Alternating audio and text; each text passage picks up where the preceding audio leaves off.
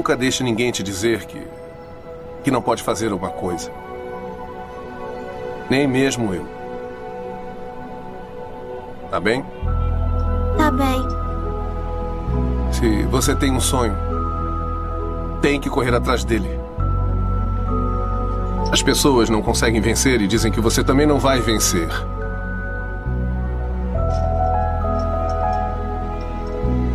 Se você quer uma coisa, corre atrás. Ponto.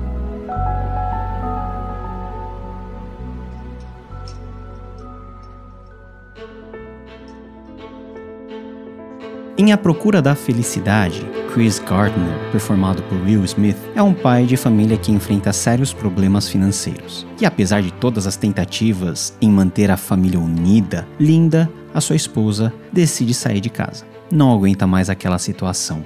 Chris, ele vira um pai solteiro, a cuidar do seu filho de 5 anos, Christopher. E Chris tenta usar a sua habilidade como vendedor para conseguir um emprego melhor. Ele se mete em algumas enrascadas, toma grandes prejuízos e nada na vida dele dá certo. Até que Chris consegue uma vaga de estágio numa importante corretora de ações, mas ele deveria trabalhar sem receber remuneração por isso. Sua esperança é que ao fim do programa de estágio ele seja contratado e assim tenha uma carreira estável e um futuro promissor. Mas enquanto ele não consegue o seu emprego dos sonhos, ele tem que passar por situações de desespero, de falta de dinheiro e também de instabilidade emocional. Chris e Christopher passam a dormir em abrigos, estações de trem e até em banheiros, onde quer que eles conseguissem refúgio à noite para manter a esperança de dias melhores, de dias de felicidade. A virada acontece quando, a despeito de todas as dificuldades, ele finalmente consegue obter a vaga na tal empresa tão desejada. Ele agora é um corretor, emprego fixo, salário admirável. E a moral do filme é simples: busque a felicidade, que você pode encontrá-la. Não negocie a sua felicidade por nada, porque afinal, a felicidade não somente é a maior meta do ser humano, mas a sua maior virtude. Penso eu que essa tal felicidade está atrelada à realização própria, ao sucesso em todas as áreas da vida e a um sentimento de utilidade e de missão cumprida. O próprio nome do filme evoca uma das frases mais famosas presente na Declaração de Independência dos Estados Unidos de 1776, que pontou o seguinte: Todos os homens são criados iguais, são dotados pelo seu Criador de certos direitos inalienáveis. Entre estes estão a vida, a liberdade e a busca da felicidade. É interessante notar que os fundadores da República Americana sabiam fazer a associação entre o Criador e o direito inalienável à felicidade. Mas será que esse direito intransferível de fato existe? Ou aquilo que definimos como felicidade é mais uma utopia do que uma experiência factual? Olá, aqui é o Paulo On e você está em Eufonia, escutando a Sinfonia do Evangelho dentro de um cotidiano ruidoso.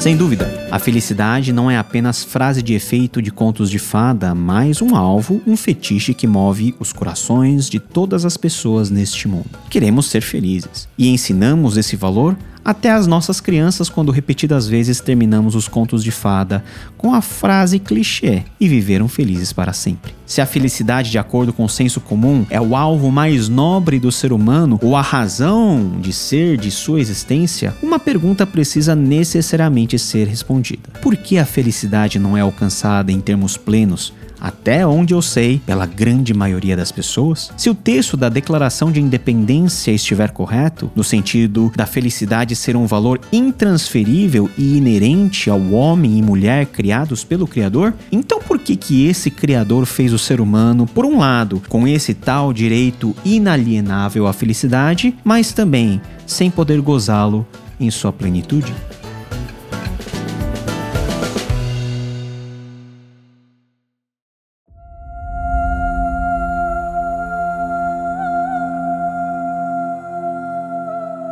Em um relatório divulgado em meados de 2022, a Organização das Nações Unidas contabiliza um total de 702 e 828 milhões de pessoas afetadas pela fome em 2021. O número cresceu cerca de 150 milhões desde o início da pandemia do Covid-19. São mais de 103 milhões de pessoas entre 2019 e 2020 e mais 46 milhões só em 2021. O que nos espanta é que, por mais que nos jactemos pelos nossos avanços tecnológicos, e veja que ironia, na própria produção de alimentos, o número da fome no mundo só piora. Como definir felicidade para os 10% da população mundial que não podem comer por simplesmente não terem do que se alimentar? Outro fato estarrecedor. Segundo os dados da Organização Mundial da Saúde, mais de 700 mil pessoas morrem por ano devido ao suicídio, o que representa uma a cada 100 mortes registradas no mundo. Em outra contagem, a cada 40 segundos uma pessoa tira a sua própria vida. Podemos discutir sobre os motivos que levam uma pessoa a cometer esse ato final, mas creio que podemos chegar a uma conclusão razoável de que a falta da tão sonhada felicidade, seja lá ela o que for, está dentro desses números preocupantes que estão espalhados e não conhecem barreiras etárias, de gênero, de riqueza e de sociedade.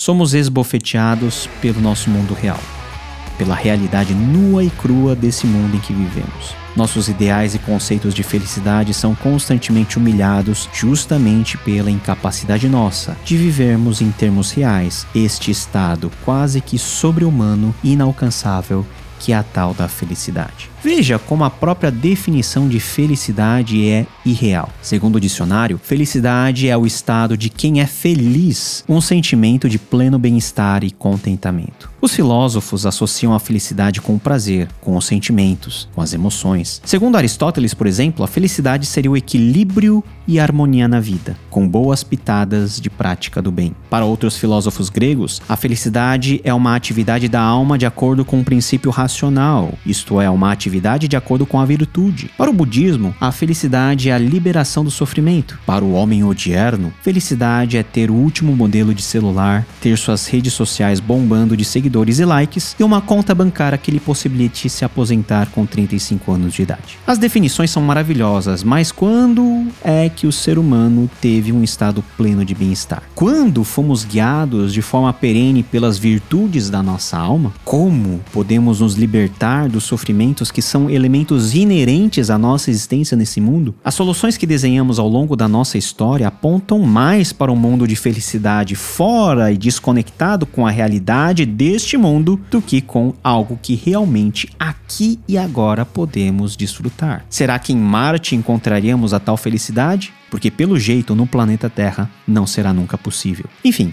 felicidade é aquele conceito que todos pensam e que as maiores cabeças da nossa espécie já esmiuçaram. Não serei eu a dar a minha contribuição. Um, porque não tenho tanta capacidade cognitiva assim para definir felicidade, outra, porque não vivo essa tal felicidade que é vendida como produto em nossos tempos. Posso, no entanto, dizer que sou feliz em outros termos. Posso não ter dinheiro a transbordar, mas sou feliz. Vivo as dificuldades dentro dos meus relacionamentos, mas sou feliz. Tenho meus problemas de saúde e minhas debilidades emocionais, mas sou feliz. Acordo muitas vezes sem saber o que farei, mas sou feliz. Como? Atenção, porque vou compartilhar algo muito precioso com você.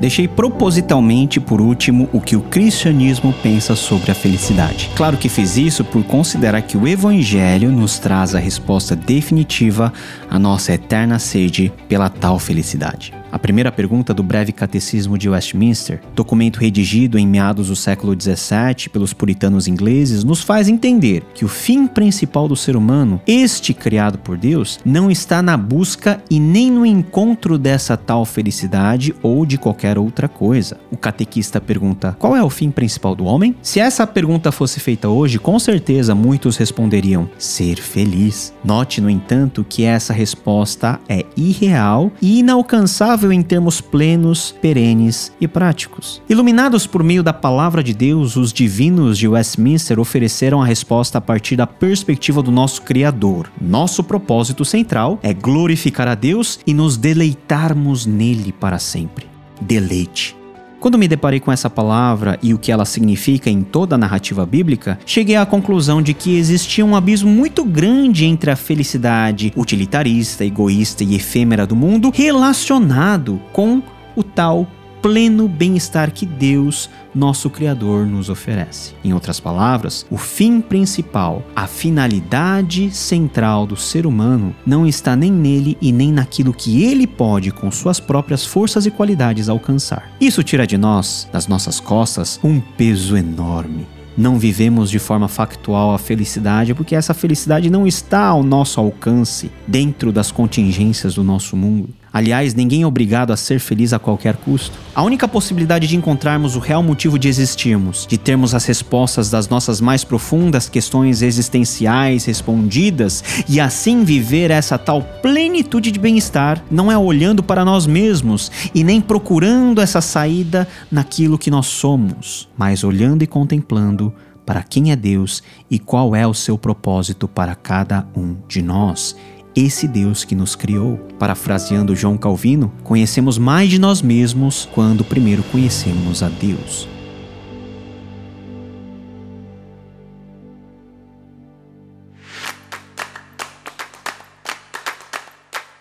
Deus nos criou com um propósito bem definido. Não foi para que nós, de forma autônoma, encontrássemos o que entendêssemos ser a felicidade, nem tampouco fabricar a tal da felicidade de acordo com os nossos anseios e desejos. Ao dirigir-se ao seu povo, Deus, o Criador, disse por intermédio do profeta Isaías: Todo o que é chamado pelo meu nome, a quem criei para a minha glória, a quem formei e fiz. Isaías 43, 7. A maravilhosa verdade que Deus nos criou está inseparavelmente unida ao propósito desta feitura, ou seja, que o ser criado à sua imagem e semelhança pudesse glorificá-lo. E enquanto nós o glorificamos, nossa vida vai sendo preenchida, desde agora até a eternidade, com a verdadeira felicidade. E o que é a felicidade? É o deleite em Deus, nosso Criador. Assim somos libertos da obrigação de fabricarmos a nossa felicidade para atender o nosso anseio por ela. Somos convidados a viver e experimentar a plena satisfação que não está em nós, mas em Deus, a fonte eterna de todo prazer e bem-estar, Pai generoso que a todos os seus quer tornar feliz. Pela própria experiência doída da vida, muitos afirmam que a felicidade ou é inalcançável ou simplesmente não existe. Não precisamos cair nesse ceticismo demasiado. A felicidade é uma realidade que pode ser alcançada e vivenciada apenas e tão somente quando reconhecemos Deus como nosso Criador e tributamos a Ele a glória devida. Aliás, ao glorificarmos a Deus, nos juntamos a toda a criação no universo e experimentamos a verdadeira felicidade. É como o apóstolo Paulo louva a Deus em Romanos 11:36, pois dele, por ele e para ele são todas as coisas. A ele seja a glória para sempre. Amém.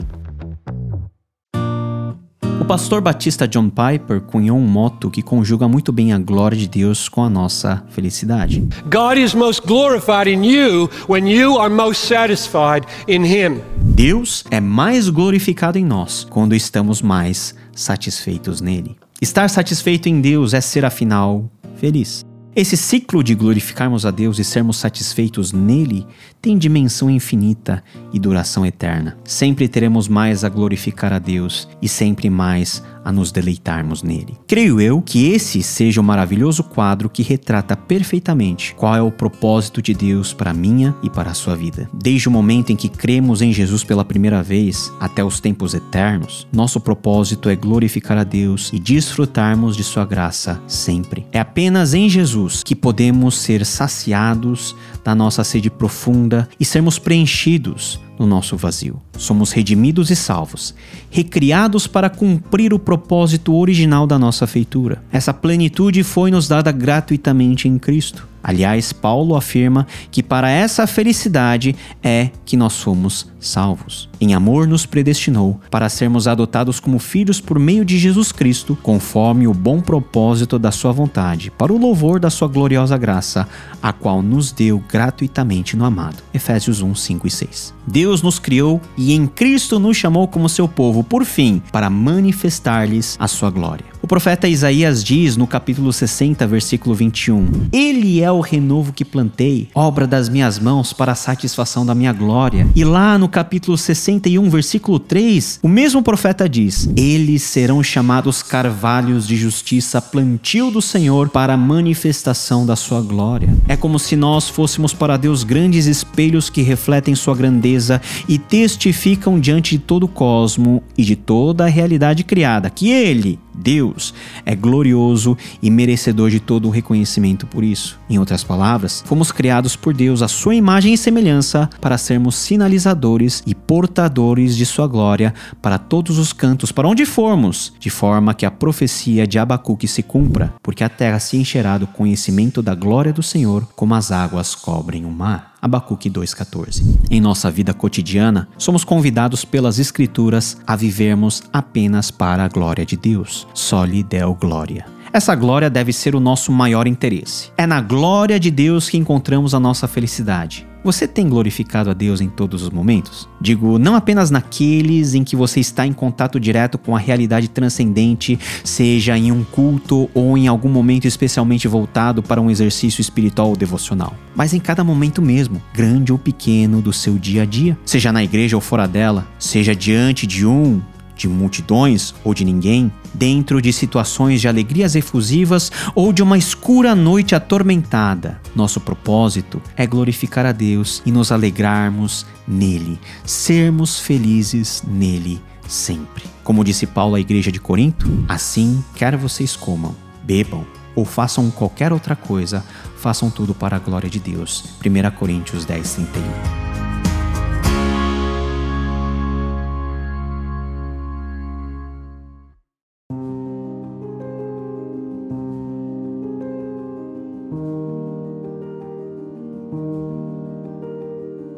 Aí está. A felicidade não é apenas para o amanhã escatológico. Podemos ter a plenitude do contentamento em Deus vivendo cada momento e cada passo de nossa jornada ainda neste mundo tão infeliz. Comer, beber, fazer qualquer outra coisa só tem cor, só tem sentido quando os fazemos com Deus e para Deus. O sujeito da felicidade é o nosso Criador. Somos objeto do ato gracioso da vida que Ele nos permite viver. Sem Deus, o efêmero momento de bem-estar ecoa no vazio escuro da nossa alma e reverbera retumbantemente, nos mostrando que estamos na direção errada, que estamos sozinhos. O Evangelho nos convida a tomar a contramão e deslocarmos o eixo central das nossas existências, do eu e o meu para Deus e o seu.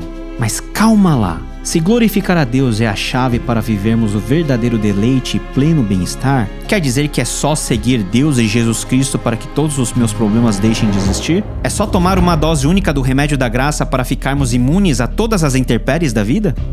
Bom, a resposta que posso te oferecer até aqui é não. Não? Não. Uma vez respondida a questão de como encontrar a felicidade, precisamos mergulhar fundo no coração de Jesus para entendermos uma segunda questão: como saber quando estou feliz? Nossa conversa continua no próximo episódio.